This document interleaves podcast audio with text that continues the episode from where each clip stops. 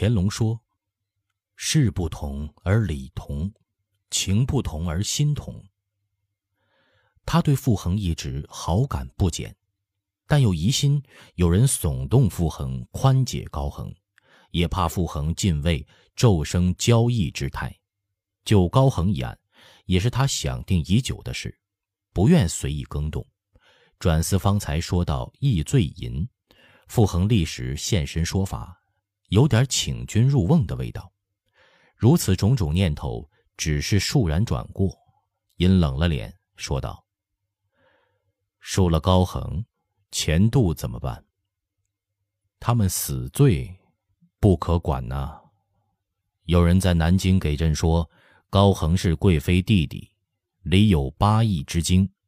朕说，贵妃的弟弟犯罪不治，那么皇后的弟弟如果有罪，治不治啊？啊，你不要耸黄，你自知朕对你信任不二，朕。这只不过是譬喻而已。即使是譬喻，乾隆语调也尽量放宽和了。傅恒却如何能不怂惶呢？早已惊得脸色苍白，冷汗加倍的了。听乾隆抚慰，忙说：“傅恒不敢忘主子训诲。近年带兵没有读书，本来的粗才就露出了本相。奴才自今得多多聆听圣训，谨慎言行。”在慎独上头痛下功夫，以期不负主子厚望高恩。乾隆从未见过傅恒如此的惊慌，自知说话重了，近前一步，正要加意抚慰几句，猛听到北边有人吆喝，转脸一看，是王八尺正从景运门撒腿飞奔过来，一边跑一边喊：“万岁！主子爷可不得了了，可不得了了！”乾隆见他跑近，断喝一声：“你这傻才，大呼小叫的成什么样子？”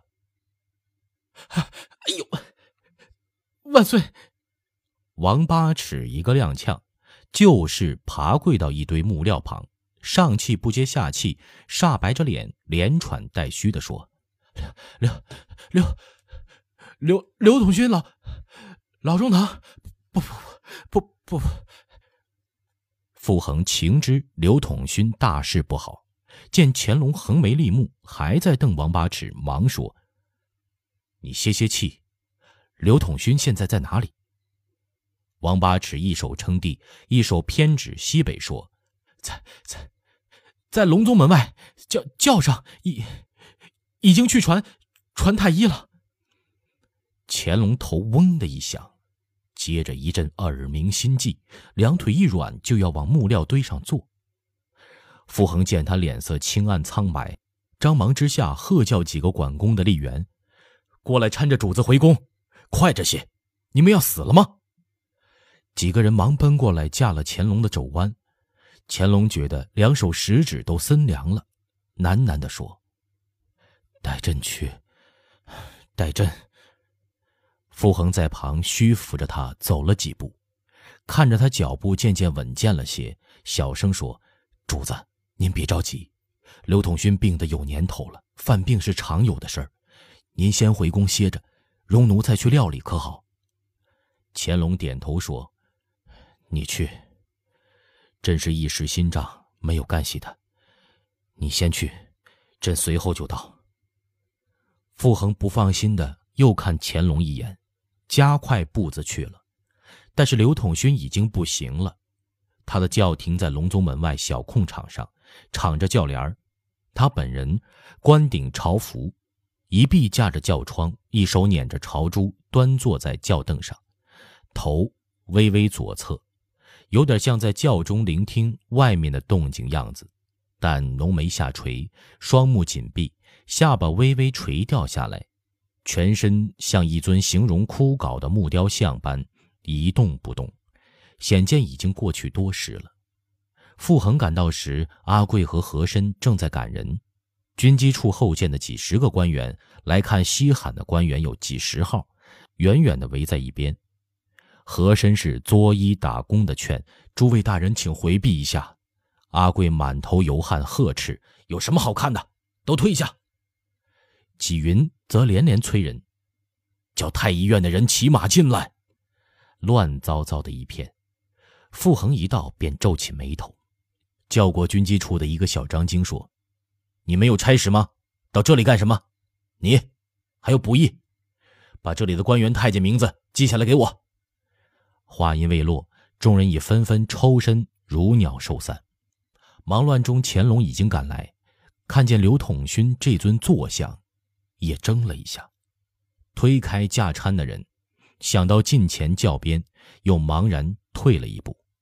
有点像梦游人，呆滞的看着几个臣子，许久才问道：“纪云，你同医道看看过脉了没有？”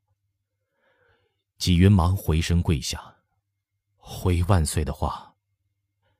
乾隆这样，他也看着难过，已是流出泪来，连连叩头：“万岁，千万要保重节哀啊！”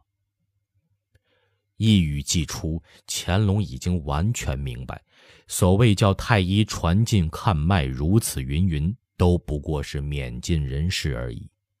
正没做奈何处，两个太医和刘墉骑马过来，滚鞍下骑。太医也不及见驾请安，便向轿奔去。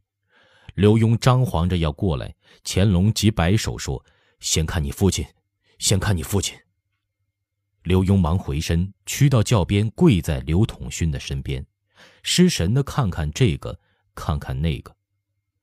纪云也凑过去，帮着太医捻针切脉，忙得一头大汗。一时，两个太医略一会意，回身向乾隆跪下，颤声奏道：“万岁爷，刘统勋老大人。”归天了！乍然间便传来刘墉一声痛彻心脾的长痛一嚎，他头碰的临清砖地，砰砰作响，身子扭曲着，两手死命的抠那块砖缝。阿贵、傅恒、纪云等人顿时泪眼模糊。国家从此少一正人。朝廷从此少一柱石啊！乾隆早已热泪长流，想起昔年元宵，召进刘统勋赐他鱼头豆腐汤，嘱托他预备着侍候下一代主子的往事，想起这许多年刘统勋参赞政务，没名没业，死拼着办差，想起这位活包公讲业清流、威震奸佞的种种好处。竟而如此撒手人寰，一去不返。乾隆更是悲戚不能自已，任眼中的泪在颊上淌着。